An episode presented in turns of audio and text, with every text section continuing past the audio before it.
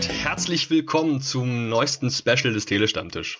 Heute ist unser Special noch ein bisschen specialiger, denn ähm, wir haben heute erstmalig ein Themenspezial. Das heißt, wir haben uns vorab ein Thema überlegt, über das wir reden möchten und dazu habe ich mir heute ganz viele Gäste eingeladen. Und das ähm, heutige Thema ist nicht irgendeins, denn es geht um die wahrscheinlich bekannteste Figur, die der DC Comic Verlag hat, neben Superman, nämlich Batman.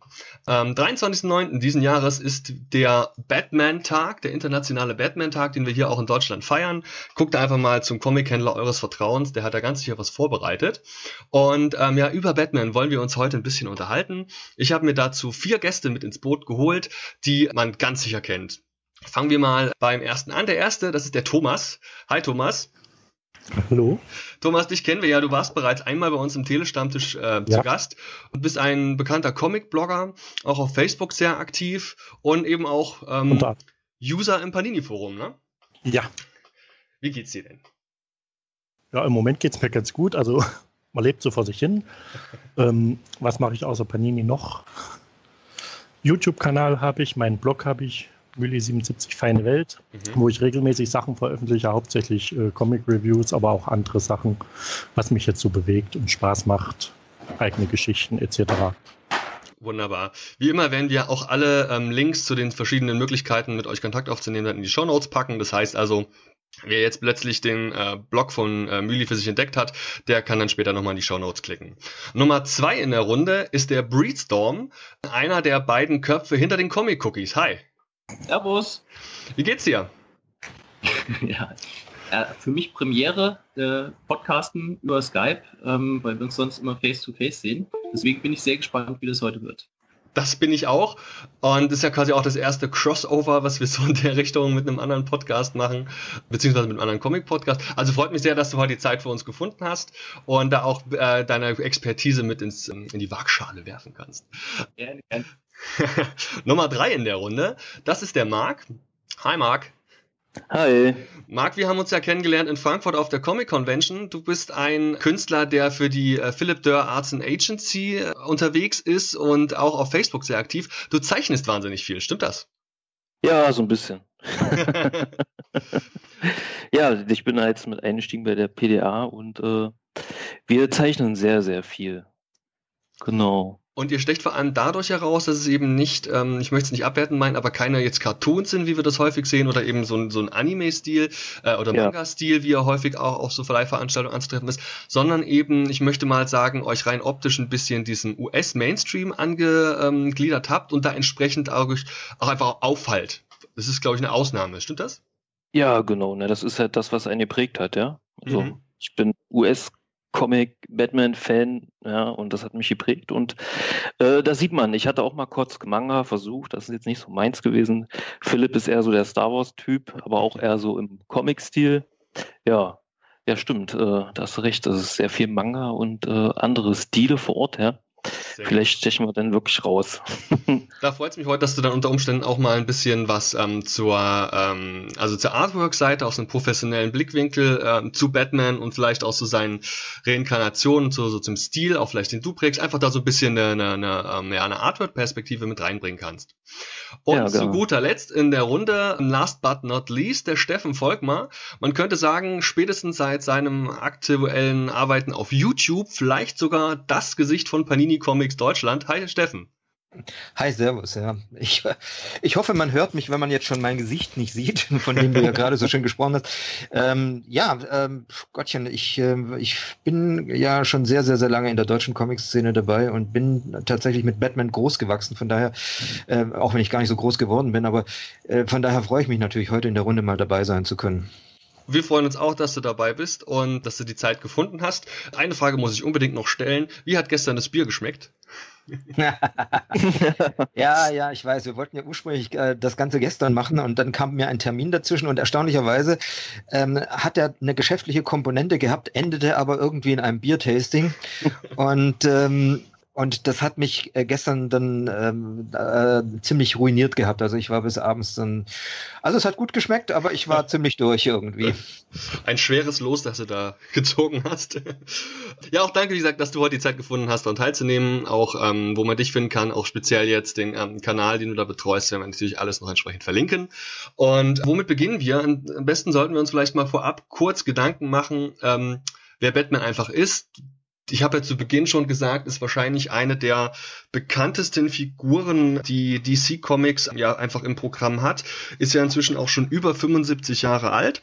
Und deswegen machen wir einfach mal einen ganz, ganz kurzen Kurzabriss für jemanden, der vielleicht noch nichts von Batman gehört hat. Ähm, Batman ist ein Superheld, und eine Figur, die erstmals äh, 1939 auf den Seiten von Detective Comics Nummer 27 zu sehen war, ist geschaffen worden von den beiden ja, Schöpfern Bill Finger und Bob Kane, die da dann auch die ersten Geschichten geschrieben haben und ähm, ja, ist einfach, also der dunkle Ritter nennt man ihn auch, ist eine Figur, die, wie der Name schon sagt, optisch angelehnt ist an eine Fledermaus. Ähm, ich glaube, da, das dürfte den meisten auch bekannt sein. Wenn er gerade nicht auf den Dächern von Gotham City, seinem Einsatzort, unterwegs ist, dann ist er, äh, das macht er vor allem nachts, ist er tagsüber der Multimilliardär Bruce Wayne und da vor allem beschäftigt, Frauen aufzureißen und Geld auszugeben.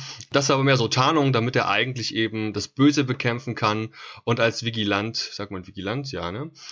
unterwegs sein kann, um die Bürger seiner Stadt zu schützen. Und ja, in denen inzwischen 75 wahrscheinlich, also sind viel, inzwischen ja sehr viel mehr Jahre, hat er einige Geschichten gehabt, einige Geschichten erlebt, es haben diverse Autoren und Künstler an ihm gearbeitet und über einen klitzekleinen Ausschnitt dieser Arbeiten und Geschichten wollen wir uns heute ein bisschen unterhalten, ein bisschen fluffig miteinander quatschen, so wie das bei uns im Telestammtisch üblich ist. Ja, fangen wir nochmal ganz vorn an. Marc, wie sieht denn das bei dir aus? Wann hast denn du erstmals mit Batman Kontakt gehabt? Ja, also eine Recherche gestern hat ergeben, dass ich wirklich schon äh, mit Batman 66 eingestiegen bin und diverse andere Trickfilme, die so um diese Zeit liefen. Mhm. Ähm, ja, das war so der Erstkontakt. Ja, daran kann ich mich nur so ein bisschen erinnern, dunkel. Auch an diese schöne Adam West-Serie. Nur so äh, bedingt. Das Einzige, was wirklich noch im Gedächtnis ist, ist dieses Anti-High-Spray. Ja. Was ja dann doch schon ein Running Gag ist. Und ähm, danach kam, glaube ich, schon gleich ähm, Batman von Tim Burton. Und äh, genau, der hat natürlich den Sack zugemacht. Comics gab es zu der Zeit hier jetzt bei mir in der Ecke noch nicht.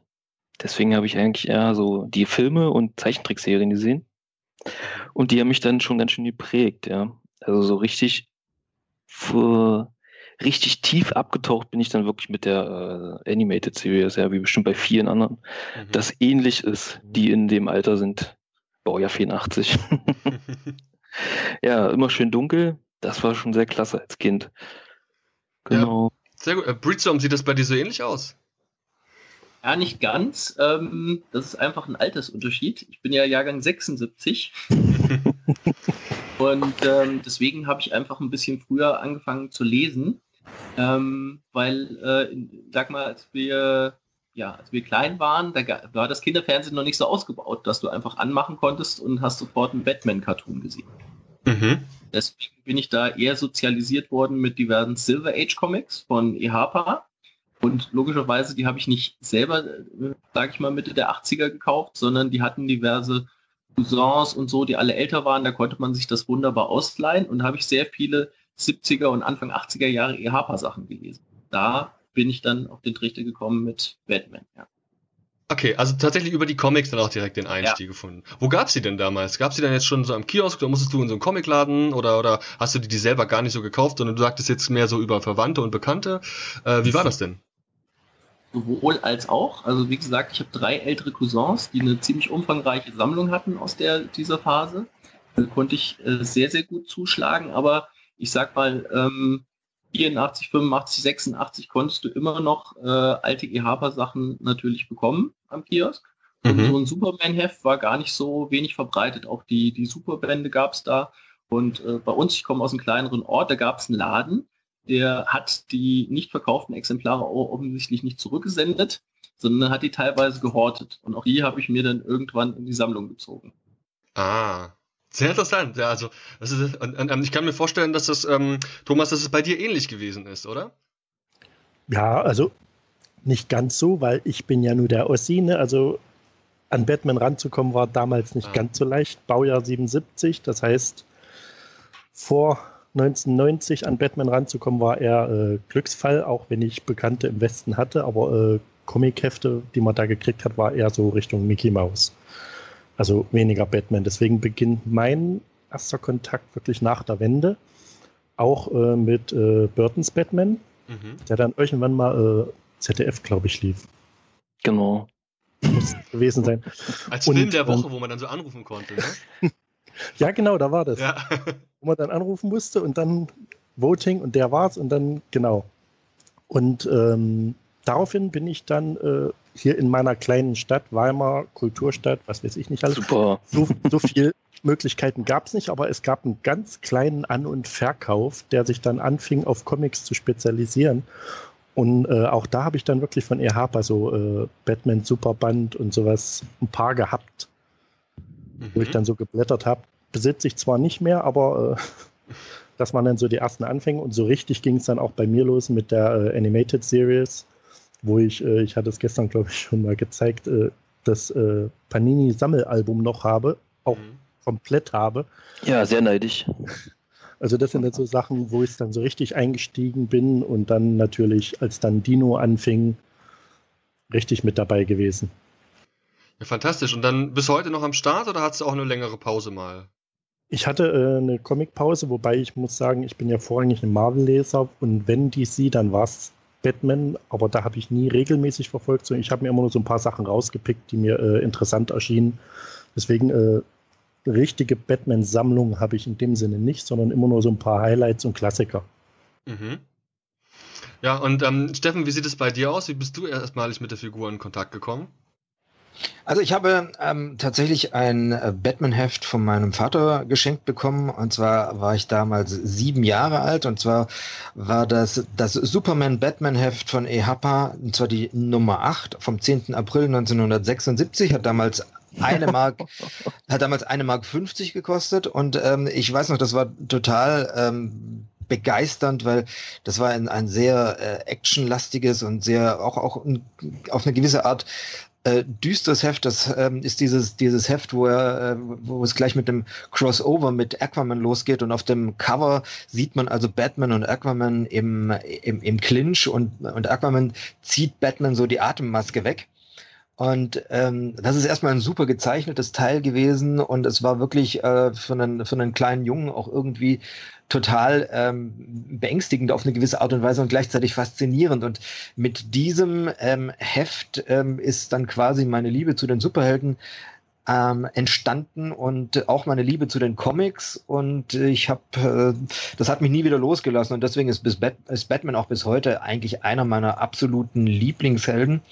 Und das ging dann so weiter, dass mein Vater mir äh, immer wieder neue Comics mitgebracht hat. Und ich habe mir dann auch immer dann von EHPA diese Superbände gewünscht. Und äh, habe auch diese gesamte EHPA ähm, Batman Superband Kollektion ähm, teilweise etwas zerfleddert mittlerweile vom vielen Lesen, aber äh, natürlich mit großem ideellen Wert. Und das habe ich dann über die Jahre alles so weitergetrieben. Irgendwann habe ich mir natürlich selber auch meine Comics gekauft.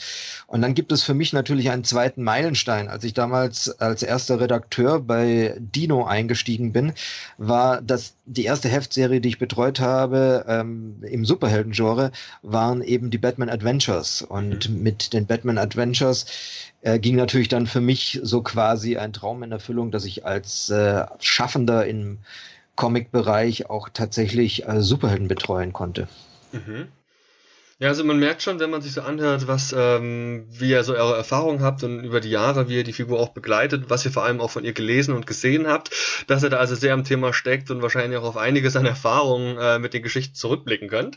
Ja, also Batman ist ja eine Figur, die sich ja auch immer mal so ein bisschen geändert hat, ne? Also eine Figur, ähm, allein schon vom Erzählstil her, mal lag der Fokus mehr auf dem Detektivischen, ähm, weil er auch als der größte Detektiv im DC-Universum gilt, mal liegt der Fokus mehr auf ähm, der sogenannten Bat Family, wo er eben Haaren, also scharenweise äh, weitere Superhelden und Sidekicks um sich schart, um seine ähm, ja, um eben das Gute zu verteidigen.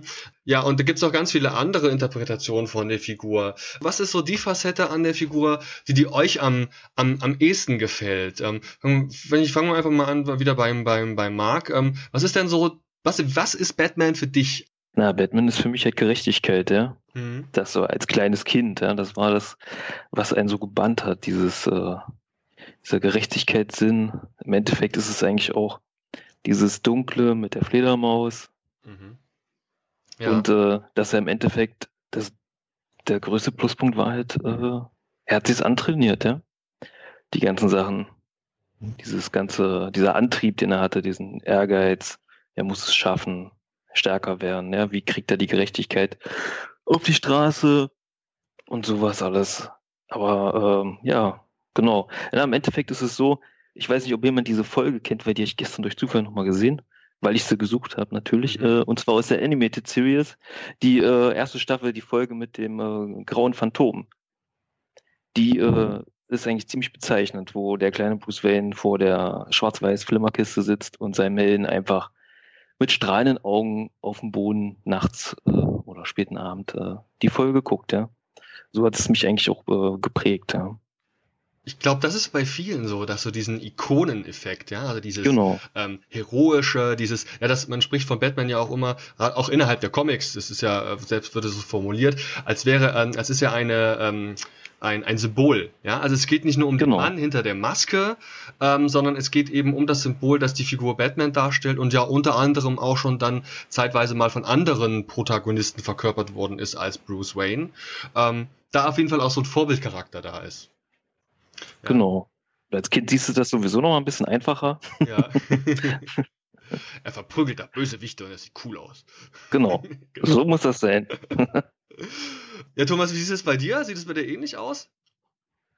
Bei mir ist es äh, hauptsächlich, sage ich mal, äh, was mich immer fasziniert hat, ist ja wirklich, ähm, dass Batman in dem Sinne äh, kein klassischer Superheld ist, wie man aus den ganzen US-Comics kennt. Er hat äh, keine Superkräfte, er hat keine Mutation, er hat gar nichts, er ist eigentlich wirklich nur äh, körperlicher und geistiger Kämpfer. Mhm. Das heißt, alles, was er mehr oder weniger kann, hat er sich selbst angeeignet durch hartes Training, durch den eisernen Willen und natürlich durch seine Vergangenheit, durch den Verlust der Eltern, was ja äh, die Hauptmotivation war, überhaupt etwas zu unternehmen. Von daher war das immer das, was mich so am meisten faszinierend hat, dass ein Mensch wirklich alles erreichen kann, wenn er nur den Willen dazu hat. Und natürlich in dem Fall auch das Geld, aber da. Ja, das hat er ähm, aber gerade weil du das ansprichst, dass er ja auch eben auch nur ein Mensch ist, der eben durch Training und eiserne Disziplin zu seiner äh, jetzigen, zu seinem jetzigen Status gekommen ist. Wie siehst du das denn? Äh, er ist ja eben, wie du schon sagst, auch nur ein Mann, auch meinetwegen ein gut ausgebildeter Mann, aber teilweise hat er schon übermenschliche ähm, Kämpfe überlebt und auch gewonnen. Also gerade ganz aktuell mhm. jetzt in der ähm, Rebirth-Reihe von DC, da er kämpft er gegen Scharen von, von Gegnern gleichzeitig oder er hat ja im Laufe seiner langjährigen Ko ähm, Karriere auch einiges an Blut verloren, wo man sich auch teilweise fragen musste, wie er das überleben konnte. Was ist so, ähm, wie siehst du das? Wie ist da so dein Grad von, von, von Verständnis? Ich muss sagen, Superhelden-Comics müssen ja nie logisch sein, sie ja. müssen hauptsächlich Spaß machen. Ja. Also äh, ich finde es dann immer lustig, wenn sich darüber gestritten wird, ja, das ist ja überhaupt nicht logisch, das geht ja gar nicht, es sind halt so weit. ist halt einfach so. Und äh, klar, äh, er hat die meisten Kämpfe, die er gewinnt, gewinnt er ja nicht äh, durch seine Kraft, sondern einfach durch äh, Taktik. Mhm. Das ist ja wirklich die Cleverness, das, was er hat, an Fähigkeiten so einzusetzen, dass es ihm zum Sieg verhilft. Wo andere wirklich ähm, einfach nur draufhauen und mit ihrer Kraft gewinnen, muss er zusätzlich zur Kraft den Kopf mit anstrengen. Mhm. Sind es für dich eher so die actionlastigen Comics, die dir da besser gefallen oder tatsächlich auch so, ähm, so ein bisschen detektivische Sachen? Oder vielleicht sogar mehr die Team-Up-Sachen? Mehr, mehr, das Detektivische, weil ähm, da kommt das zum Tragen, was ja eigentlich am Anfang so ein bisschen der Hintergrund war, dieser Detektivcharakter. Mhm. Das ist ja das, was äh, für mich auch so ein bisschen äh, Batman ausmacht. Seine Ermittlungen in seiner Höhle, die Nachforschung und all das. Mit dem großen Batcomputer an der Wand. Richtig, und das gehört ja alles mit dazu. Also nicht einfach nur rausgehen und gucken, wo passiert was, wo kann ich helfen, sondern auch wirklich ermitteln. Okay. Da ähm, bin ich dann später mal gespannt, wenn wir uns über Lieblingsgeschichten unterhalten, was du da eventuell so in petto hast. Ja, Steffen, wie sieht es bei dir aus? Du hast jetzt gemeint, dass du ja Batman auch ähm, wirklich auch als verantwortlicher Redakteur zeitweise betreut hast. Für dich hat die Figur doch bestimmt auch eine ganz besondere äh, Wirkung. Also was ich an Batman natürlich auch immer toll fand, war die Tatsache, dass wir hier einen Superhelden haben, der eigentlich nicht super ist, sondern eigentlich nur Held, also auch dieses antrainierte. Ähm, es gab zu früherer Zeit immer so verschiedene ähm, Vergleiche zwischen den Superhelden und ähm, man hat dann immer so sich gefragt, wenn man alle in einen Ring schicken würde, wer würde am Ende übrig bleiben? Und ähm, auch wenn es überhaupt keinen Sinn ergibt und wenn es überhaupt nicht logisch ist, weil irgendeiner dieser, dieser gottgleichen Helden, der könnte ja einfach mal kurz alle zu Staub zerfallen lassen mit einer einzelnen Geste. Trotzdem war man sich immer einig, wenn es einen Vergleich der Superhelden gäbe, am Ende steht immer Batman. Also es ist, das war, es gab so diese eher eine Regel, es ist völlig egal, wie gut alle Schurken und alle Helden sind.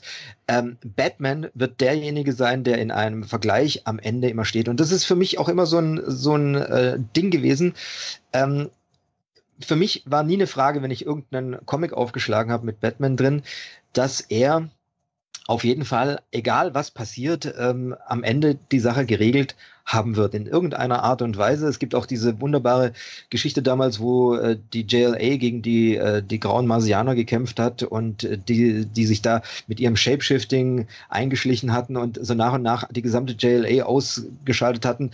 Und dann hieß es da drin, was wollt, also die grauen Marsianer meinen dann irgendwie, was wollt ihr ähm, denn noch machen? Wir haben alle von euch. Und dann sagt ihr, nein, einen habt ihr nicht, Batman. Und dann sagt ihr, wieso? Der hat ja nicht mal Superkräfte. Ja. Und äh, dann ähm, herrscht halt bei der JLA Einigkeit, völlig egal, er wird euch platt machen und genauso ist es eben auch gekommen.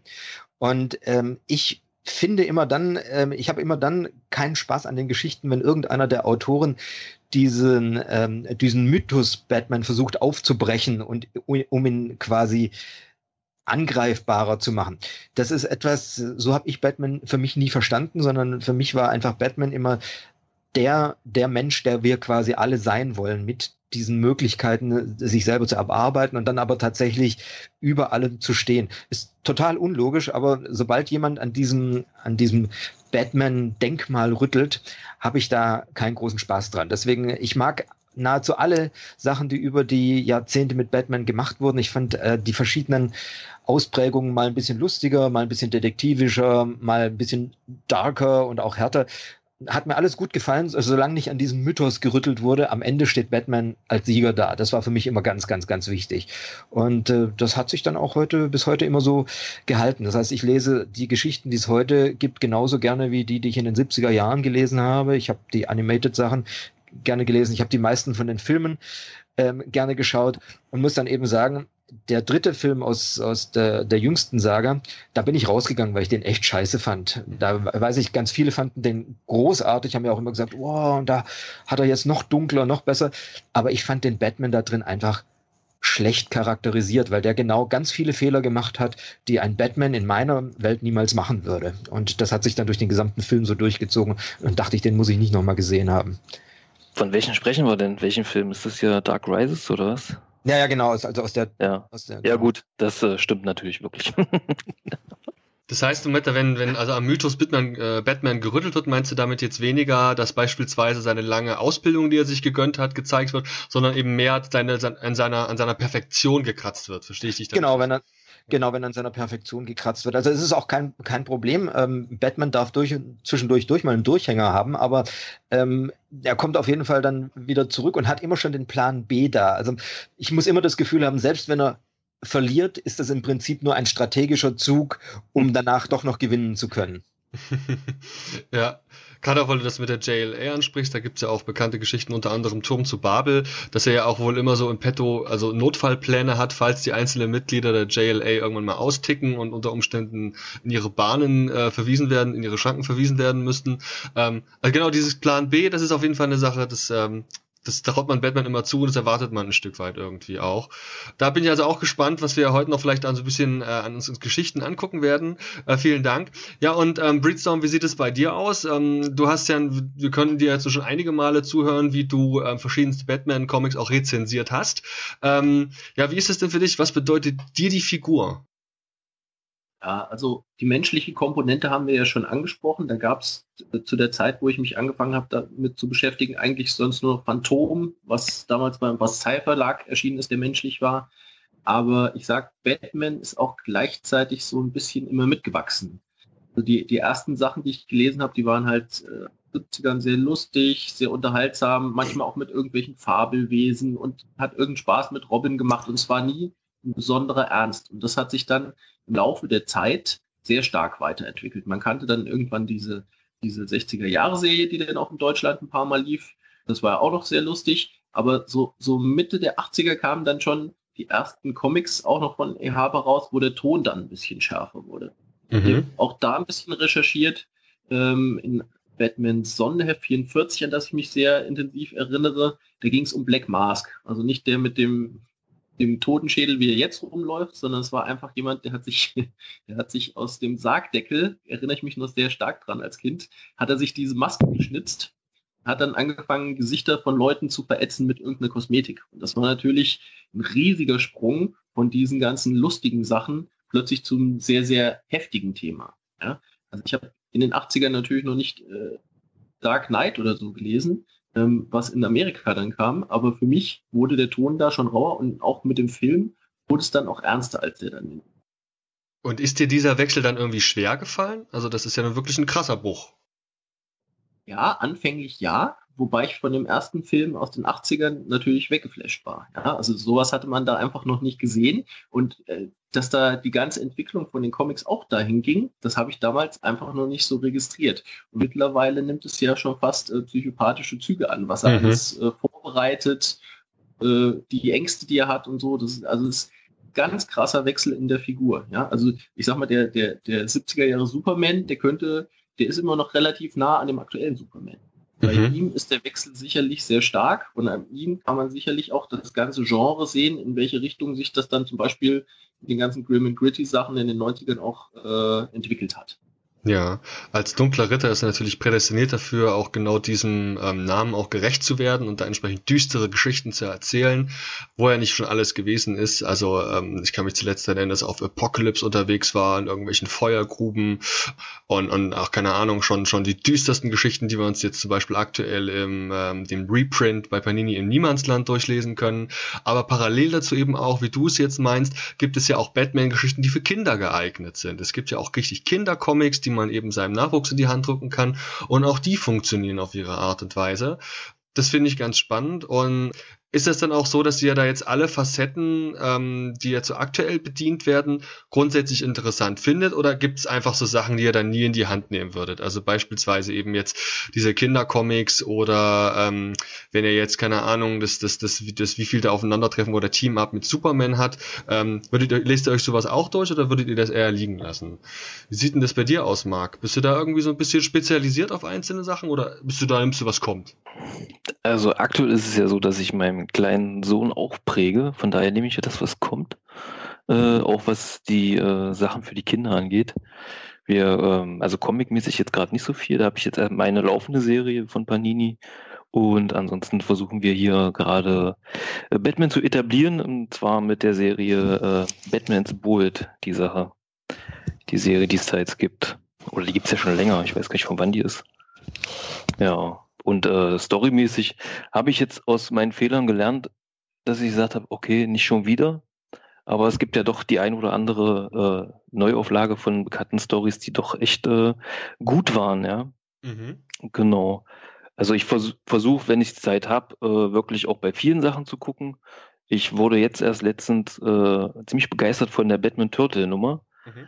wo ich ehrlich gesagt dachte so, hm, was soll das? Und dann habe ich es gelesen. Äh, ich glaube, da war ich auf dem Weg zu auch einer Con. Und ich habe es in einem Zug quasi durchgeschafft, was eher selten der Fall ist. und äh, ich bin dran geblieben und äh, war sehr begeistert. Ja, also ich versuche schon, wenn ich die Zeit habe, äh, ruhig überall mal reinzuschnuppern. Einfach auch, weil die Stories mittlerweile ja wirklich selten richtig schlecht sind. Ja, ja, das ist richtig. Genau. Also grundsätzlich kann man ja fast überall zugreifen. Also mir ist jetzt noch keins über den Weg gelaufen, wo ich sage, okay, das jetzt muss jetzt nicht sein.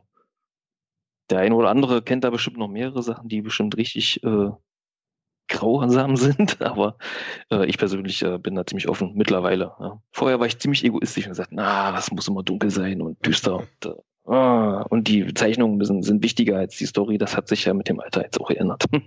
Allein die Präsenz Batmans macht es ja gar nicht möglich, dass es ein wirklich schlechter Comic ist. Ja, das muss man ja schon mal sagen. Ja. ja, ähm, ja Steffen, wie sieht es bei dir aus? Du hast wahrscheinlich berufsbedingt so ziemlich jeden Batman-Comic mal in der Hand gehabt. Ich weiß nicht, liest du die auch alle oder machst du schon so eine für dich persönlich eine erlesene Auswahl?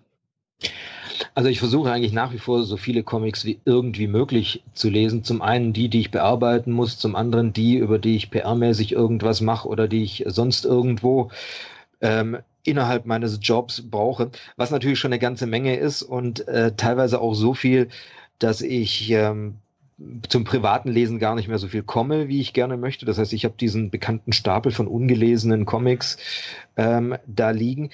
Bei Batman ist es allerdings so, dass ich tatsächlich viel öfter reinblättere ähm, als in andere Comics, einfach weil der Charakter für mich einer der wichtigsten und einer der spannendsten ist und weil ja wirklich auch nahezu alle Geschichten irgendwie ziemlich gut sind.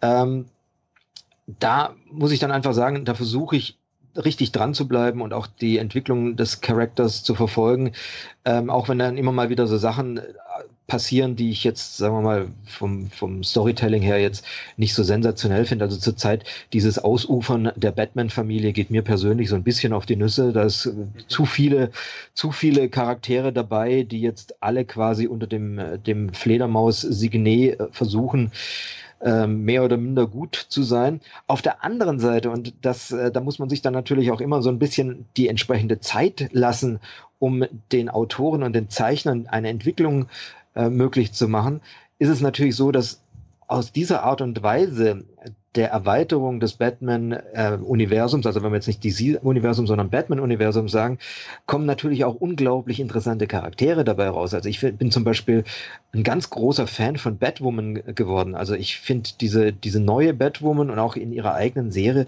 das fand ich super sensationell, wie sie diesen Charakter rausgearbeitet haben, wie sie auch ein bisschen ähm, damit gespielt haben, dass, äh, dass sie halt ihre Beziehung ähm, zu der Montoya da aufbaut. Und das ist alles so, sind alles so Sachen, wo ich dann äh, so denke, ähm, das finde ich total interessant.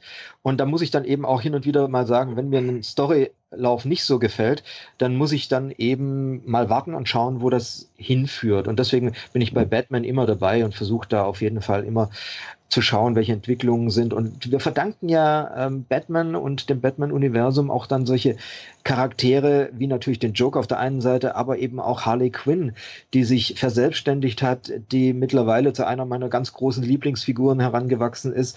Und ähm, die gäbe es einfach ohne dieses erweiterte Batman-Universum und die verrückten Ideen, die manche von den Autoren haben, einfach nicht. Ganz sicher. Das sind, ähm, da gibt es ja unter anderem auch gerade ganz aktuell von dir dieses tolle Interview mit Paul Dini, das du mhm. führen konntest, ähm, einem dem Miterfinder von, von Harley Quinn. Äh, kann ich sehr empfehlen. Wie ist denn das bei dir? Bist du dann eher, ähm, wenn du sagst, dass du verfolgst einzelne Batman-Geschichten, hast du dann natürlich einfach auch schon die US-Originale bei dir im Büro liegen oder zu Hause oder äh, guckst du dir dann lieber die ähm, übersetzten Werke von euch an? Das ist eine ganz witzige Sache. Ich habe Zeit meines Lebens, obwohl ich sehr, sehr, sehr gut Englisch spreche und, und lese, äh, immer die deutschen Sachen bevorzugt. Mhm. Also ich äh, muss auch sagen, ich bin auch im Fernsehen, äh, im Film ein ganz großer Freund der deutschen Synchro.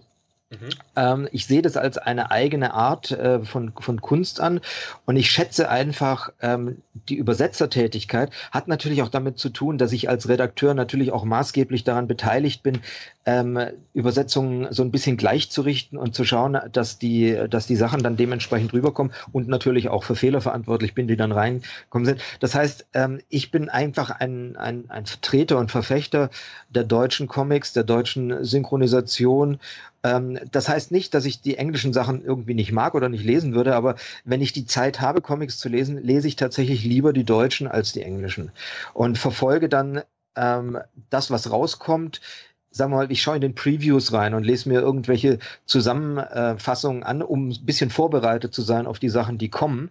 Aber in der Regel ähm, verfolge ich die Geschichten nur dann weiter, wenn sie auf Deutsch erscheinen. Mhm. Gerade die Qualität der deutschen Übersetzung, das kann ich also wirklich bestätigen. Aus genau dem Grund möchte ich hier mal anteasen. Wir haben ähm, engeren Kontakt aufgebaut jetzt mit dem Jürgen Zahn, der bei dir auch im ähm, Interview war, und äh, mit der Caroline Hidalgo. Beide werden uns demnächst für ein Interview zur Verfügung stehen. Einmal hier für den Telestammtisch und einmal ein schriftliches Interview. Äh, da können wir uns schon drauf freuen und ich bin auch mal sehr gespannt, was die vielleicht noch für interne ausplaudern können und ähm, ja, vielleicht auch welche, die, welche Beziehung die zu den einzelnen Figuren haben. Ähm, sind wir also schon sehr gespannt.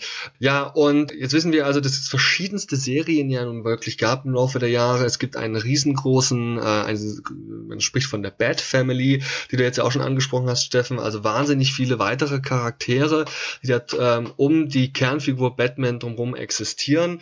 Ja, Thomas, wie ist denn das bei dir? Ist das was, was du noch irgendwie interessant findest? Hast du da jetzt noch den Durchblick, wer gerade der aktuelle Robin ist oder ähm, welche junge Dame da jetzt auch im, im, im Kostüm rumflattert oder hast du da den Überblick verloren? Ich muss sagen, ich habe da den Überblick nicht so ganz, was aber wirklich auch damit zusammenhängt, dass mein Lesestapel immer größer wird und die ungelesenen Sachen immer mehr. Das heißt, äh, bei Batman bin ich ja noch in der äh, letzten Serie drinne. Das heißt, ich bin irgendwo bei 2014 momentan. Mhm. Also ein ganz schöner Rückstand, ähm, weil es einfach die Zeit nicht anders zulässt. Also aktuell fehlt mir wirklich der Überblick, mhm. muss ich ganz ehrlich sagen. Auch von den neu gestarteten Serien habe ich aktuell noch nichts im Abo. Es ist wirklich so, dass ich mir Sachen rauspicke, wo mich dann in der Vorschau äh, die Zusammenfassung anspricht. Wo ich dann sage, okay, das muss ich unbedingt haben. Das letzte war jetzt äh, das Batman Turtles Crossover, was ich auch schon gelesen habe, was ich auch wirklich sehr gut fand, weil da ja auch diese Bat Family mit involviert war und ich das als schönen Gegenpart zu den Turtles und der gesamten Truppe inklusive April und Casey und so weiter, fand ich ein sehr schönes Zusammenspiel. Also da hat es mir wirklich sehr gut gefallen. Ich weiß, dass dieses Turtles Crossover, das hast du auch gelesen, Breedstorm, richtig? Nee, der Steffen hatte das. Ach, der Steffen war, ah, siehst du, okay. Aber der war ganz angetan davon, ne? Dem hat es gefallen, ja. Ja, also scheint, scheint ein guter Kniff gewesen zu sein. Ja, also nochmal zu den, zu den, zu den ganzen Sidekicks und den ganzen Randfiguren, die ja wirklich so en masse da sind. Also speziell der erste Robin wurde ja damals eingeführt, weil er eben auch als Identifikationsfigur für jüngere Leser dienen sollte. Also um da eben auch ganz explizit Kinder und Jugendliche ähm, mit ins Boot zu holen. Wie sieht es, also jetzt weiß ich, dass Marx versucht mit, ähm, ja, also mit der Serie da irgendwie äh, den Kids da äh, einen Einblick zu gewähren. Wie ist es bei dir, wenn ich so direkt fragen darf? Ist da Robin irgendwie irgendwie einen Punkt, wo man ansetzen kann oder, oder fliegt man da gleich mit dem dunklen Ritter selbst los? Also meine Kids, ah. mein, meine Kids äh, bin ich dabei, äh, mehr durch Lego Batman ranzubringen. Ja, funktioniert auch super. Jetzt, muss ich jetzt ganz ehrlich sagen, abgesehen von dem äh, Kinofilm, der jetzt war, gab es ja vorher schon äh, einen TV-Film plus äh, die Gerechtigkeitsliga Serie von Lego. Also das sind dann so die Sachen, wo ich meine Kinder ein bisschen ranbringe.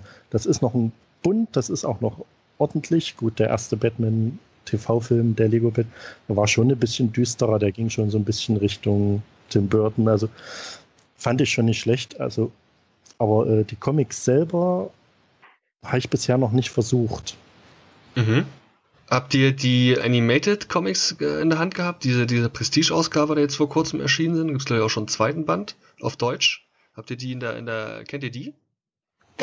Nee, nur in der Vorschau. Also ich bin da schon sehr äh, scharf drauf. Ist nur die Frage, ob es lohnt. Hm. Ja, also, da kann ich dir sagen, das lohnt sich auf jeden Fall, ja. Sehr gut. Sehr gut. Ähm, ja, jetzt haben wir ja verschiedene Sachen angerissen im Laufe der Zeit. Ich würde sagen, wir kommen mal konkret auf einzelne Geschichten zu sprechen. Und ähm, man hat ja nun im Laufe der Jahre auch vieles von Batman gelesen, vieles wird dann in sogenannten Story Arcs zusammengefasst, also Geschichten, die ähm, ja also von von von mal nur vier US-Hefte zusammen eine große Geschichte bilden, mal ganze epische Werke über diverse Serien und viele viele viele Hefte hinweg eine große Geschichte ergeben. Ganz unterschiedliche Sachen von ganz unterschiedlichen Autoren und Zeichnern. Ja, Breedstorm, ich würde gerne mal mit dir anfangen. Vielleicht magst du uns mal du mal uns mal erzählen, was also deine mit Lieblingsgeschichte vom Dunklen Ritter ist? Also da gibt es ja durchaus einiges, was jetzt im Laufe der Jahre rausgekommen ist. Also ich sag mal ganz klar, Dark Knight Returns ist ein Klassiker, den sollte wirklich jeder haben. Und genauso wie The Killing Joke. Das sind Sachen, sind ikonisch, die sollte jeder wirklich im Regal stehen haben. Mhm. Mhm. Und das sind die auch, die du, also vielleicht kannst du uns jetzt, ähm, speziell The Dark Knight Returns ist ja eine Geschichte, von der man immer sagt, sie hätte Batman Grimmy, äh, Dark and Grimmy oder Gritty oder wie das heißt gemacht, also ihn düster gemacht. Aber vielleicht magst du nur grob anreißen, was das ist und ähm, warum man sich die vielleicht kaufen sollte. Also Frank Miller hat einfach das ganze Genre mit diesem Band komplett neu definiert. Er hat die Figur äh, erwachsener gemacht, äh, stärker gemacht im Sinne, dass es auch wirklich für einen Leser, der erwachsen geworden ist, der das als Kind gelesen hat, dann vielleicht nicht mehr äh, mit, mit, mit Krypto und, und Streaky-Geschichten lesen will, sondern einfach ja mehr eine Geschichte im erwachsenen Setting gemacht hat. Mhm. Das hat das ganze, das ganze Genre definitiv sehr weit vorangebracht und ich denke, dass viele das heutzutage wieder lesen, ne? weil bei vielen gibt es ja eine Phase, wo sie mal keine Comics lesen. Also weiß nicht, ob das bei euch so war, aber bei mir war das halt so, dass man durch, keine Ahnung, Studium und Freundin, da, da hat man sicherlich irgendwann mal andere Sachen zu tun gehabt. Ähm, und irgendwann kommt man aber wieder hin und merkt, es gab eine Evolution. Es hat sich einfach weitergedreht. Und ja, Dark Knight Returns ist eine von diesen Geschichten, die das wirklich möglich Würdest du die auch Neueinsteigern oder Wiedereinsteigern empfehlen? Kann man da sofort durchblicken oder sollte man da vielleicht vorher schon grob wissen, was Batman überhaupt ist? Also das Wesentliche an Batman ist, dass das auch jeder kennt, die Figur. Hm. Denke ich schon, ja.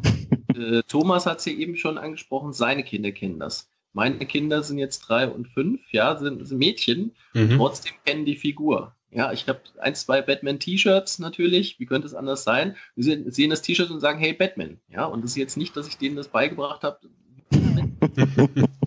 das geht wirklich äh, durch jeden Jahrgang, der existiert hat. Die kommen früher oder später schon im Kindergarten in Berührung mit so einer Figur, die natürlich früher weniger Konkurrenz einfach hatte. Wenn du siehst, was multimedial jetzt auf, auf Kinder so alles einwirkt, Disney, Pixar, Cartoon-Serien, was die alles haben können und trotzdem ist Batman noch da.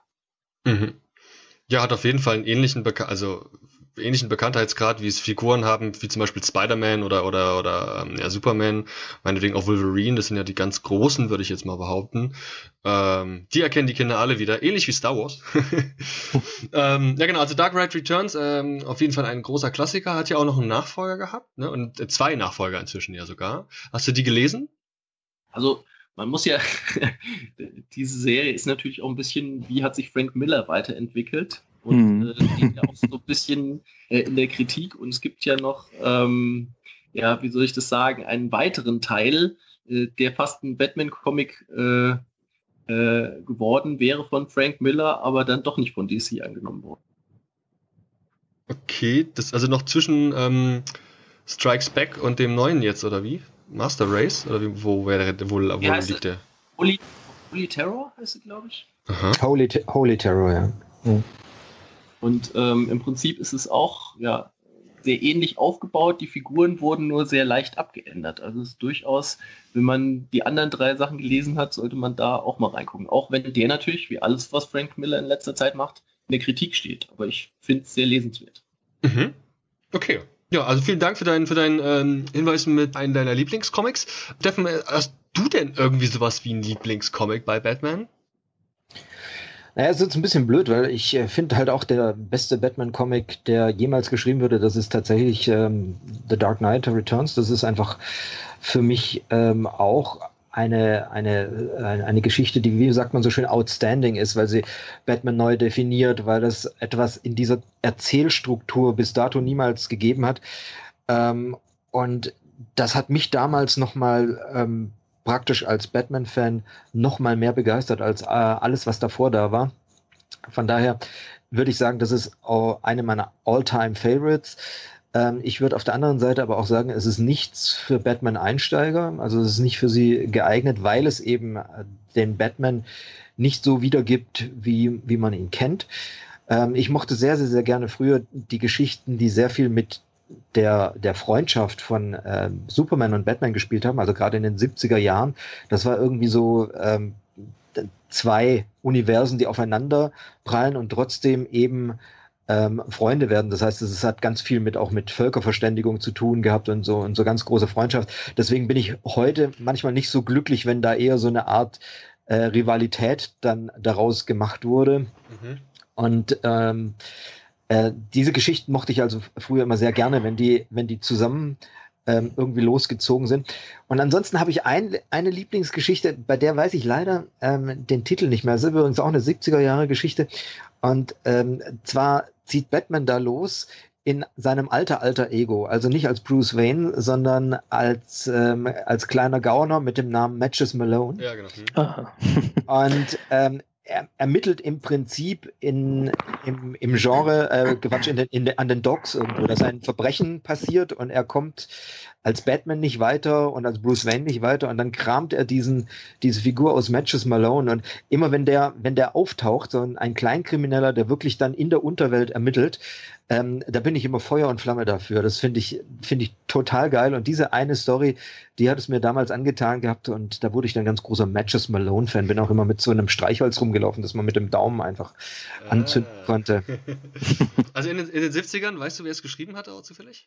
Ja, ich weiß es leider nicht mehr. Ich habe es vorher versucht noch zu recherchieren, aber ich ähm, ich habe es so äh, auf die Schnelle nicht mehr gefunden, weil ich dachte mir, dass so eine Frage kommt und habe hab dann gedacht, oh ja, die Geschichte, da würde ich auch gerne noch ein bisschen mehr Informationen dazu geben, aber ich habe es dann leider irgendwie auf die Schnelle nicht mehr gefunden gehabt. Alles klar. Also auf deiner Nummer 1 steht auch eher ähm, ja, The Dark Knight äh, Returns. Und ja, auf jeden Fall weil du ja vorhin auch kurz die Filme angesprochen hattest und jetzt eben im Speziellen ja auch die Verbindung, die Batman ja immer auch zu Superman hat. In Teilen ist dieser Comic ja auch Vorlage gewesen für den Film Batman wie Superman, ohne jetzt vielleicht, sage ich mal, den Film als Ganzes bewerten zu wollen, aber äh, inwiefern ist sie, ist der Film denn da, der Vorlage aus deiner Gere äh, Sicht gerecht geworden? Und ähm, gerade weil das ja jetzt ja auch so ein bisschen, also das hat das betont jetzt wirklich nicht unbedingt die Freundschaft, wenn da Batman wie Superman im Titel steht, sondern ja, also würdest du sagen, das sind schon gute Aspekte mit eingeflossen oder hat irgendwer den Comic nicht verstanden? Also, das mit diesen filmischen Umsetzungen, das ist ja immer so eine, so eine Frage. Eigentlich hat man mit den Comics ja ein fertiges Drehbuch vorliegen und könnte sich daran entlanghangeln. Ähm, dass das nicht geschieht, das hat manchmal lizenzrechtliche Probleme. Sehr oft liegt es aber auch einfach daran, ähm, dass da das Ego der, der Schreiberlinge und der Regisseure noch ein bisschen anders ist oder man möchte einfach was anderes machen. Also das ist immer so ganz komische Sachen.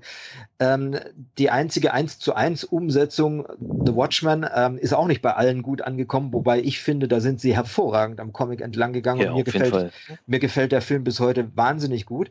Ähm, aber normalerweise, was passiert ist, man nimmt sich einfach Elemente raus und strickt dann eine neue Geschichte drumherum. Das ist für Comic-Fans wie mich oftmals ziemlich schwierig, weil ich immer denke, der Comic war eigentlich die bessere Geschichte. Warum habt ihr nicht äh, genauer das Ding hergenommen und damit gearbeitet. Und so ging es mir bei ähm, diesem Batman vs. Superman auch, wobei ich den Film bei weitem nicht so schlecht fand, wie die Kritik ihn gemacht hat. Ich fand, mhm. der hat ähm, sehr viel Gutes ähm, gehabt und hat vor allem eine Funktion total gut erfüllt, nämlich das Cinematic Universe für DC zu öffnen.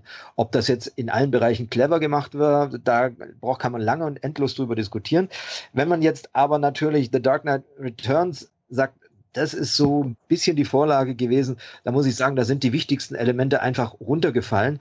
Aber mir gefällt wahnsinnig die Art und Weise, äh, wie das Character Design von Batman gemacht wurde. Also auch ein bisschen mit diesem Rüstungsartigen und diesem, diesem Grau und dieses, dieses Bullige. Das wurde eins zu eins quasi aus dem Comic rübergeholt und das hat mir schon in dem Comic wahnsinnig gut gefallen. Deswegen hat es mir auch in dem Film gut gefallen, auch wenn ich hin und wieder mal die Frage stellen musste, warum? Aber ähm, dass, dass Batman dort so aussah, das hat mir schon mal richtig gut gefallen. Also das war, das war mit vielleicht nach Wonder Woman das Beste an dem Film für mich. ja, auf jeden Fall. Ja, Marc, du scheinst den Film und die Comics auch zu kennen. Was ist denn deine Lieblingsgeschichte von Batman? Na, eigentlich sollten wir vielleicht mal abhaken, wer äh, The Dark Knight Returns nicht äh, alles im Schrank hat, ja. das, hat, das, ist ja nun wirklich äh, das Highlight-Comic. Dazu muss ich aber sagen, das Interessante ist, dieses Comic habe ich mir geholt, nachdem ich die Animationsvorlage gesehen habe, also diese Neuverfilmungen Teil 1 und Teil 2. Mhm. Äh, weil die haben mich natürlich schon sehr begeistert. Und das ist ja im Endeffekt eins zu eins das Comic. Und danach habe ich es dann erst gelesen. Ähm, nee, also in letzter Zeit, also richtig begeistert hat mich äh, das, äh, dieser Run mit ähm, der Rat der Eulen. Mhm. Ich weiß nicht, der eine oder andere kennt den bestimmt auch, war ja auch in der mhm. laufenden Serie. Mhm. Der hat mich, äh, achso, naja genau, Rat der Eulen und äh, Tod der Familie. Die zwei Sachen sind so mir so extrem im Kopf geblieben. Mhm. Und äh, also besonders eigentlich Rat der Eulen, ja. Also da ging es nicht so, nicht nur so um das Thema mit Batman, sondern einfach diese ganze, dieser ganze Rat und diese Verschwörungen in diesen, in diesen Heften, das war schon sehr toll. Auch von der Story her fand ich sehr clever mit den Türmen und den, den ganzen äh, Attentätern. Übrigens ist das ja, glaube ich, auch aktuell in der Gotham-Serie drin. Da ist es nicht so schön. ja, da wird ja irgendwie auch Bezug genommen. Ist, ähm, ja. Also der ist ja von Scott Snyder, der ja ganze Zeit lang auch New 52 äh, Batman geschrieben hat und da zumindest viel, viel Aufsehens gesorgt hat und äh, auch, auch viele tolle Geschichten geschrieben hat. Und natürlich mit einem fantastischen Artwork von Greg Capullo. Findest du das auch so mhm. hübsch wie ich? Äh, ich hab's jetzt nicht vor Augen. Ähm, Nee, von, ich meine, bei, bei Rat der Eulen und Stadt der Eulen, du hast gemeint, dass ja, die Geschichte so gut fandest. Ja, die Zeichnungen sind der Klasse, klar. Aha. Also das ganze Artwork. Also, es hat, genau, das ist so, es hat mich so ein bisschen äh, ich bin ja so ein, äh, wie man sicherlich sieht, äh, ein sehr starker äh, Jim Lee-Fanboy. und äh, Hush und seine ganzen Batman-Hefte, die, also diese ganzen, alles, was er so gezeichnet hat, hat mich ja sehr begeistert. Und hier dieser äh, Capula, nee, Capula, wie heißt er? Capullo. Capullo, Capullo. genau. Ach, ich Sieht ein bisschen aus wie Meister Propper. Also ja, genau. wenig Haare, große Muskeln und ist ein sehr netter Typ. Und äh, lustigen Bart. Ähm, ja, genau. Genau. Äh, ja, super. Also die Konstellation mit ihm als Zeichner und ähm, wer hat dieses Ding geschrieben? Scott Snyder. Scott Snyder. Genau. Äh, also toll. Also wie gesagt, das hat mich, äh, das prägt mich eigentlich gerade immer noch so ein bisschen. Das zieht sich immer so durch. Wenn ich drüber nachdenke, ist es eigentlich, es ist dieser Band, der eigentlich auch noch ziemlich äh, im Gedächtnis bleibt. Was habe ich noch? Äh, Band R hier, Batman Erde 1 war auch nicht schlecht. Killing Joke habe ich natürlich äh, sowieso, ja äh, weiß nicht, wie die anderen das sehen, äh, den Film, habt ihr den geguckt? Den, den ich habe ihn, hm. ja, ja, ich habe ihn angeschaut, ja. Und? ähm, ich äh, musste mich überwinden mit der ersten halben Stunde. Ja, also ich fand, ich fand, dass sie ähm, zum Comic hin auch da ähm, wieder eigentlich an den falschen Stellen die, die Story verändert haben. Also da, da habe ich mich dann auch so ein bisschen gefragt, gerade auch ein bisschen mit dieser, mit, mit der Barbara ähm, Gordon und, und Batman mit dieser Beziehungskiste, äh, Quatsch, Batgirl und, und, und Batman-Beziehungskiste, das fand ich so ein bisschen strange, äh, wie das. War so aufgesetzt, das, ja. Also es war ja, ich weiß nicht, ich fand, das hat im Comic super funktioniert und ich wusste nicht, warum man das für, das, äh, für den Film noch jetzt nochmal ändern musste. Also ich, ich habe einfach nicht verstanden, warum sie diese Änderungen gemacht haben. Das war, hm. war mir unbegreiflich. Und das, da hatte ich dann so ein bisschen damit zu kämpfen. Ähm, wobei ich die ähm, diese animierte Version ansonsten sehr gut fand, wie man überhaupt sagen muss, diese ähm, diese gesamten DC-Animationsfilme, ja. die werden leicht unterschätzt, weil man, weil man sehr oft denkt, naja, ist Zeichentrick ist eher was für Kinder und wenn man dann reinschaut, denkt man, junger Vater, also das äh, sollte ich mal lieber keinem Kind zeigen. Also das ist, die sind nämlich richtig heftig und richtig gut gemacht und die fahren so ein bisschen unter dem, unter dem Radar. Viele Leute wissen gar nicht, dass es da auch sehr viele und unglaublich gute davon gibt. Gerade ganz aktuell gibt's glaube ich, auch so eine, ähm, so eine Collection mit den besten Filmen der letzten Jahre, wenn es nicht sogar alle sind. Ähm, müsst ihr mal schauen. Da gibt's glaube ich, noch keinen deutschen Release. Es gibt ja leider auch von diesen Animationsfilmen jetzt generell nicht immer eine deutsche Tonspur. Aber das Englisch, ganz im Ernst, das kann man auch verstehen und dafür muss man nicht so perfekt Englisch sprechen, wie es der Steffen zum Beispiel tut. Danke. ja, also das kann man sich auf jeden Fall angucken. Also ganz gute, sehr gute Empfehlung da auf jeden Fall, da auch mal einen Blick zu riskieren. Ganz aktuell gibt's da, glaube ich, einen Harley Quinn-Film, wo sie eine große Rolle spielt spielt. Ähm, ja. Ist, äh, glaube ich, auch mal ein Blick wert, die ganze Geschichte. Gut, ja, dann fehlt uns ja noch einer in der Runde, wenn ich es richtig mitgezählt habe. Ähm, Thomas, wie sieht es bei dir aus? Hast du einen Lieblings-Batman-Comic? Ähm, sagen wir mal so, ich habe eine äh, Zeit, in der er mir besonders gut gefiel. Ich meine, ich habe zwar auch die ganzen Klassiker, Tod in der Familie, Killing Joke etc. und äh, Schatten über Gothams Vergangenheit, das sind so Sachen, die mir gefallen. Aber ähm, die Zeit, wo er mir mit am besten gefiel, war, das war so äh, Anfang der 2000er, als äh, Brubaker, Rooker, Dixon, Grayson so geschrieben haben. Mhm. Und da war es vor allem äh, die Storylines Officer Down und dann äh, Auf der Flucht und Mörder und sowas. Das sind die Sachen, die mich wirklich sehr begeistert haben. Oh, auf der Flucht habe ich noch im Regal stehen, aber ich bin nicht mal günstig rangekommen, aber es ist eben auf diesem, ja, diesem Regalteil mit noch ungelesenen Comics. Was ist das denn? Das beginnt ja zuerst mit äh, Mörder, dass äh, Bruce Wayne angeblich äh, Vesper Fairchild ermordet haben soll. Und ähm, jetzt er als Batman in dem Sinne nicht mehr aktiv ist, wirklich. Und äh, die Familie, seine Batfamilie beginnt nun zu ermitteln, wer war der wirkliche Mörder und versucht also äh, Bruce Wayne den Namen reinzuwaschen. Das Ganze erstreckt sich äh, über äh, sechs Sammelbände, zweimal auf Mörder und viermal auf der Flucht und ist eben wirklich, äh, ich finde, dieses Detektivische kommt ja sehr gut wieder rein. Mhm. Also quasi relativ wenig Batman und viel Bruce Wayne in den Comics. Er ist nicht komplett untätig, aber äh, das Hauptaugenmerk liegt eben darauf, dass er sich auf seine Familie verlassen muss. Mhm. Okay. Also das da hier in deinem Fall nochmal Empfehlung. Von wem war das? Wer das geschrieben? Weißt du das? Aus dem Kopf? Das waren äh, wirklich äh, Ed Brubaker, Greg so. Hooker, Chuck Dixon, Devin Grayson und noch ein paar andere, weil sich das ja durch äh, viele, viele US-Serien zog. Okay. Also gerade äh, Brubaker hat ja unter anderem auch äh, Gotham Central geschrieben, was ja auch aktuell auf Deutsch noch veröffentlicht wird.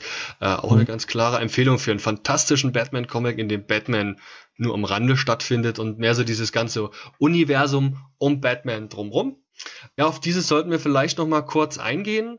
Ein Superheld ist natürlich auch immer nur so gut wie die Geschichten mit ihm und die Geschichten, die mit diesen Superhelden erzählt werden, die sind ja häufig auch ganz davon abhängig, welche Gegner sie haben, mit welchen Sidekicks und anderen Helden sie zusammenarbeiten und da ist Batman natürlich ziemlich verwöhnt. Neben diversen Robins, die es gab, Batgirls, die schon unterwegs gewesen sind, Commissioner Gordon als große bekannte Figur und Vertreter immer des ähm, Gotham Police Department, mit dem er zusammenarbeitet und natürlich Alfred, der Butler von Bruce Wayne und äh, natürlich auch Eingeweihter der so ein bisschen eine Vaterfigur übernimmt. Es ist ja nur ein kleiner Ausschnitt der ähm, Bat Family und natürlich dieser Riesenkatalog an Gegnern, die er hat. Ganz vorneweg natürlich dem Joker, zum also vielleicht als einer der bekanntesten Figuren. Wie ist es denn bei euch? Also ähm, mit Breedstorm, siehst du das denn ähnlich, dass ähm, eine Figur wie Batman vor allem auch aufgrund ihrer des Umfeldes, das sie hat und aufgrund der Gegner äh, so spannend ist?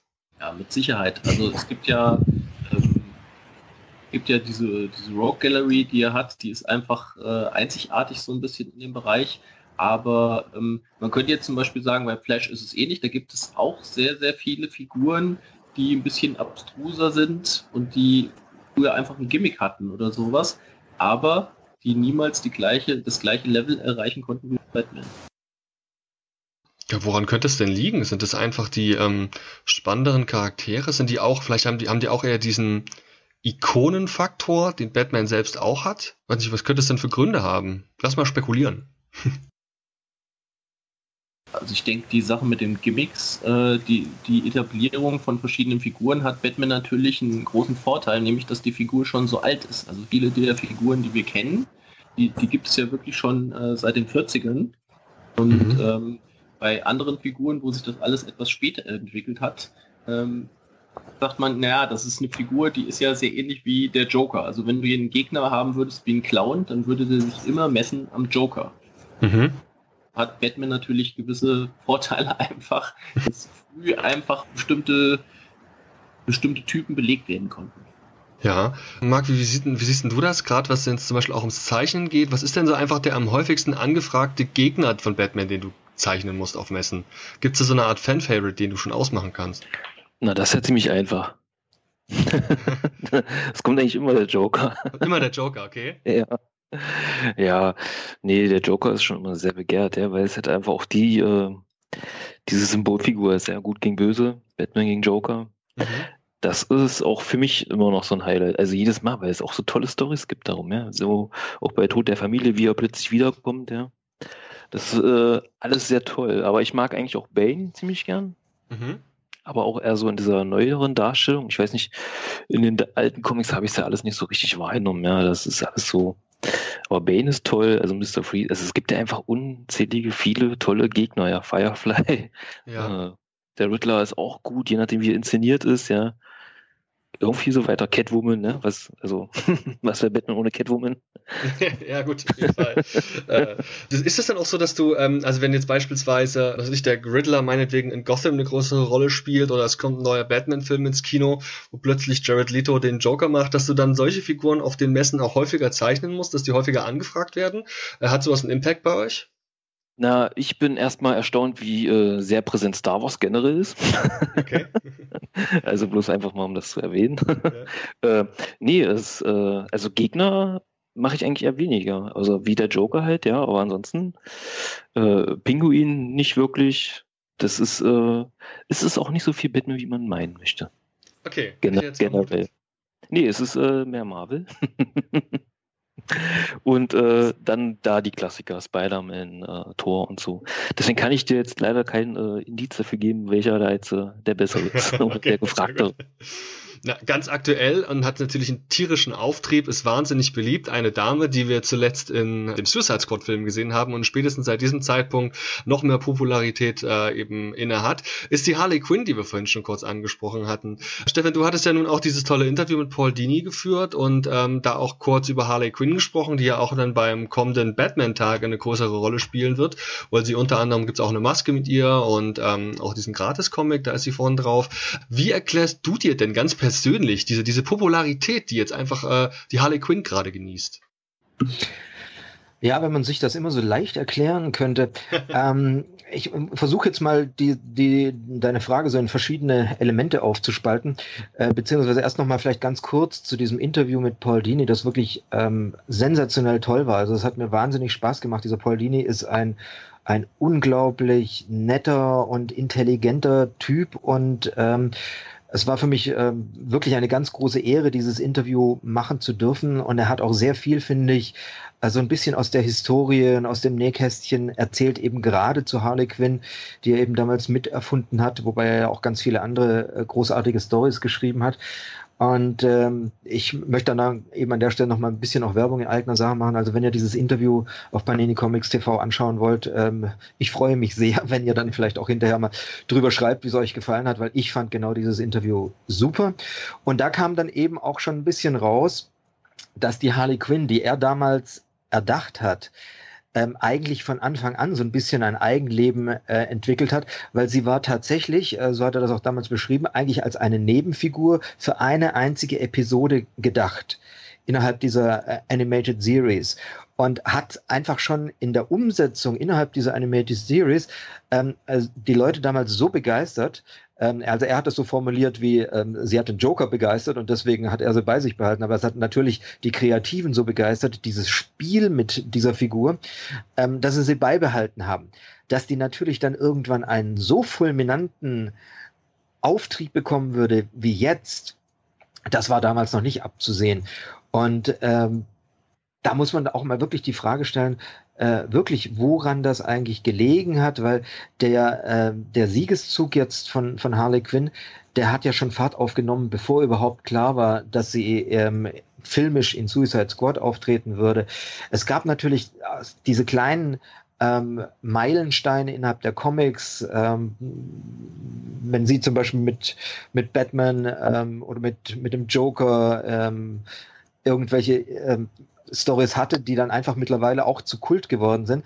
Aber ich glaube, es hat vielleicht auch damit zu tun, dass die Kreativen speziell an dieser Figur in den letzten Jahren viel gearbeitet haben, sie eben auch modernisiert haben, obwohl ganz viele auf dieses klassische Kostüm stehen, wo sie eben diese, diese Harley Quinn Mütze aufhat, ähm, ist eigentlich diese Umdefinierung jetzt mit, mit ihrem, äh, mit ihrem unterschiedlich gefärbten Haaren und ein bisschen mehr noch sexy bitchy auftreten, ähm, hat, glaube ich, wesentlich dazu beigetragen, dass die Figur einfach auch moderner rübergekommen ist und einfach dann auch nochmal einen neuen Stellenwert bekommen hat.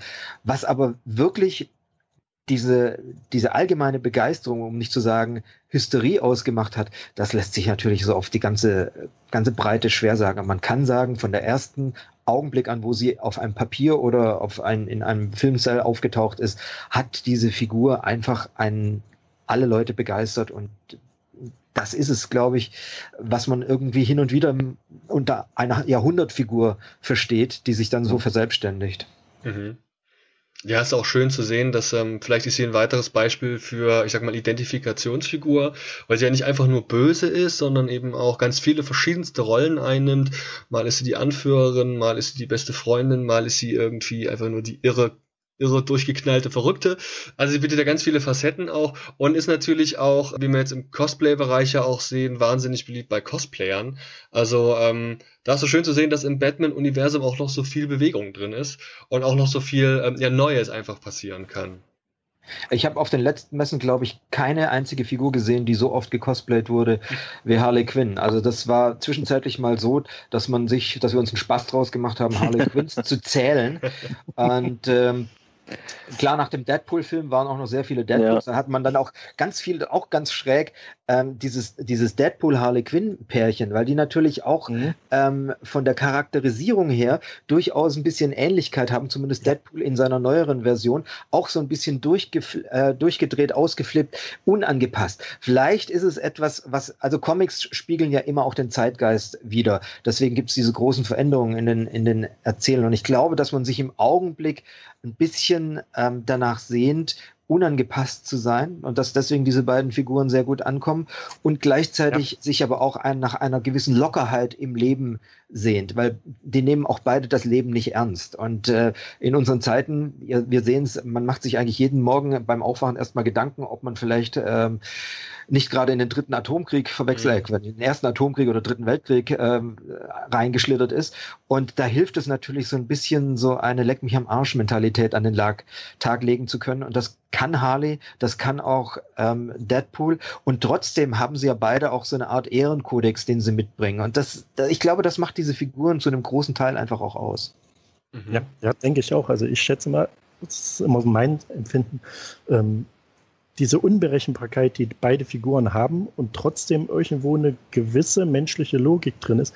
Also man weiß ja sowohl bei Deadpool als auch bei äh, Harley Quinn nie, was sie als nächstes machen. Also es ist ja egal wem gegenüber, sie machen ja immer komplett das Gegenteil von dem, was man eigentlich erwarten würde. Diese mhm. wirkliche, man könnte fast sagen, äh, Unbändigkeit des Lebens.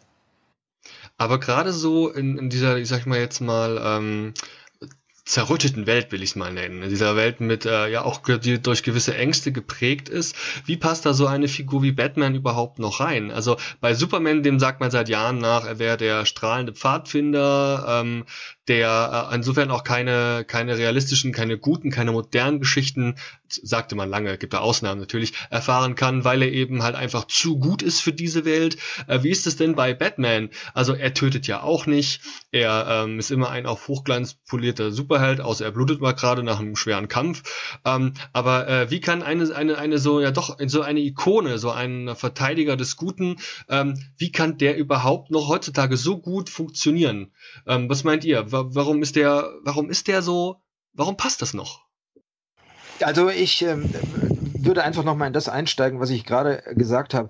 Comics sind natürlich ein, ein, ein Zeitgeistspiegel und wir haben ja vorher darüber gesprochen, dass Batman ganz viele Wandlungen auch durchgemacht hat. Also der Batman, den wir heute in den Comics haben, der ist ja nicht mehr derselbe wie in den 70er Jahren. Und ähm, man nimmt natürlich das Wesen dieser Figur her und arbeitet damit. Ähm, und da muss man einfach sagen, die Figur funktioniert auch deswegen, weil natürlich großartige Autoren dahinter sitzen, die es schaffen, diesen Charakter immer wieder an die jeweilige Zeit anzupassen. Und Batman bietet natürlich viele Möglichkeiten, weil er zwar ein guter ist, aber eigentlich auch diese dunkle Seite in sich trägt.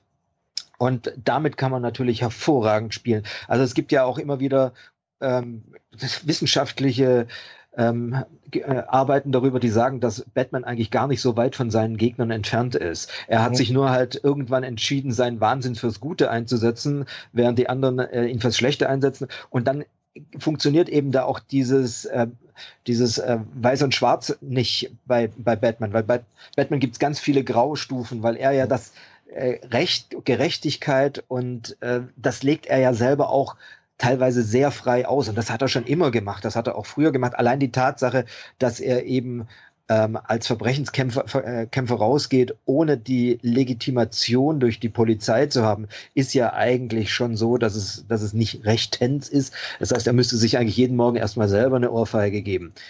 Und äh, ähm, da ist es, da ist es mit Superman natürlich viel, viel schwieriger, weil Superman natürlich das Problem hat. Der hatte schon immer das Problem. Was machst du mit einer Figur, die eigentlich ähm, so stark ist, dass sie keinen Gegner haben kann. Das heißt, du musst sie immer erst schwächen, zum Beispiel mit Kryptonit, bevor man äh, ihr einen Gegner aufbauen kann. Und da er sich nun mal auch dafür entschieden hat, dieser Pfadfinder zu sein, ähm, ist jedes Mal, wenn er von diesem Weg, wenn man ihn davon abweichen lässt, ist eigentlich ein Bruch im Charakter. Da gibt es großartige Geschichten, aber man muss erst einen Weg finden, quasi da seinen Geist zu brechen. Ich finde ich ja zum Beispiel ähm, in Injustice hervorragend gelungen, wo man einfach sagt, ähm, ja, er, er, ist am, am, an gebrochenem Herzen quasi, ähm, hat er seine gesamte Persönlichkeit ähm, gedreht und wird dann eben, obwohl er immer noch glaubt, der Gute zu sein, zum Bösen, was dann Batman aus dem Bösen quasi zum Guten macht und das ist, ich finde es übrigens eine brillante Story. Injustice, großartig. Ja. Das äh, muss man wirklich mal sagen. Eine der besten der letzten Jahre. Ja, auf jeden Fall. Das äh, war auch so eine Story, die einen ziemlich wegbombt. Gleich auf den ersten Seiten. Ja. ja. Und gibt es auch aktuell wieder zu kaufen, nachdem die ja der erste Ausgabe auf Deutsch länger lange vergriffen war, gibt es jetzt wohl auch wieder im Reprint. Also unbedingt mal zuschlagen, das muss man sich mal gönnen, wenn man mal was anderes von Superman lesen möchte. Ja, ähm, Jungs, ich danke euch vielmals für eure Zeit. Vielen, vielen Dank, dass ihr heute euch ähm, ja einfach ähm, ein paar Minuten genommen habt, um mal über ähm, Batman zu sprechen. Ich weiß nicht, ähm, Breedstorm, wie sieht denn das aus? Wird man dich denn am 23.09. ist ja der Batman-Tag, in ähm, wirst du da in einem Comicladen deines Vertrauens unterwegs sein? Ähm, wahrscheinlich nicht, da habe ich Urlaub. okay. Alles klar. Ähm, ja, und wenn man mehr von dir hören möchte, wo kann man das am besten? Ja, einfach nach Comic Cookies googeln und ihr werdet automatisch auf unsere Page kommen. Natürlich auch bei iTunes und bei YouTube. Genau, also wirklich kann man sehr empfehlen. Die Jungs haben da, also machen wirklich viel, besprechen auch mal Filme und ähm, haben jetzt, glaube ich, auch vor kurzem ein ganz tolles Interview wieder geführt mit den ähm, Jungs vom Splitter Verlag. Also das kann ich auch sehr empfehlen. Äh, ja, vielen Dank. So, Thomas, wie sieht es bei dir aus? Wird es dich in den äh, Comicladen schleppen am 23.? Ich weiß es noch nicht hundertprozentig. Vielleicht. Vielleicht nach Erfurt. Naja, wenn dann sowieso Erfurt. Ähm, ich werde es versuchen, aber äh, hundertprozentig äh, sicher ist es noch nicht. Okay. Und ähm, wo können wir dich online finden? Online auf jeden Fall auf dem Blog und äh, meinen YouTube-Kanal sowie Facebook und natürlich im Panini-Forum. Okay, sehr gut, Dankeschön.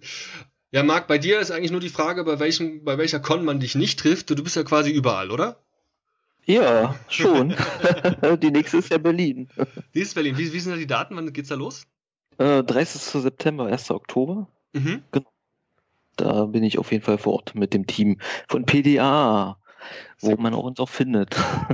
Und wer möchte, sollte sich unbedingt mal auf Facebook angucken, was du so für Arbeiten in letzter Zeit äh, rausgehauen hast.